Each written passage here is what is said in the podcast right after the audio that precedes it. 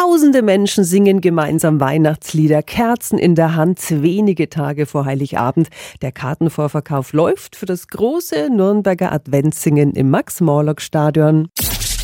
365 Dinge, die Sie in Franken erleben müssen. Ich freue mich sehr, ich darf es auch heuer wieder zusammen mit einer Funkhauskollegin und einem Kollegen moderieren. Du kriegst wirklich Gänsehaut, wenn alle zusammen alle Jahre wieder O du Fröhliche und am Ende Stille Nacht singen. Und immer auch mit dabei ist Bürgermeister Christian Vogel. Was ist alles als Rahmenprogramm geplant? Neben dem Christkind wird es Vorlesekind eine Weihnachtsgeschichte vortragen.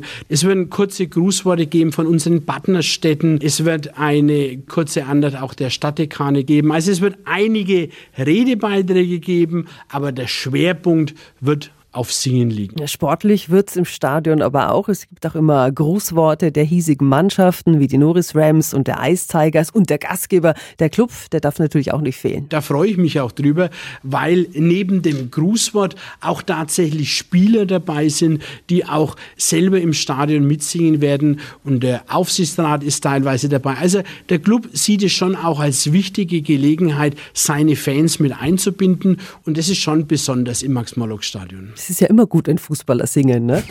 Das große Nürnberger Adventssingen zwei Tage vor Heiligabend. Den Link, wo es Tickets gibt, finden Sie auf unserer Homepage. Im Preis von 7 Euro ist auch ein VGN-Ticket und eine Kerze enthalten. Alle Infos sind auf radiof.de. 365 Dinge, die Sie in Franken erleben müssen. Täglich neu in Guten Morgen Franken um 10 nach 6 und um 10 nach 8. Radio F.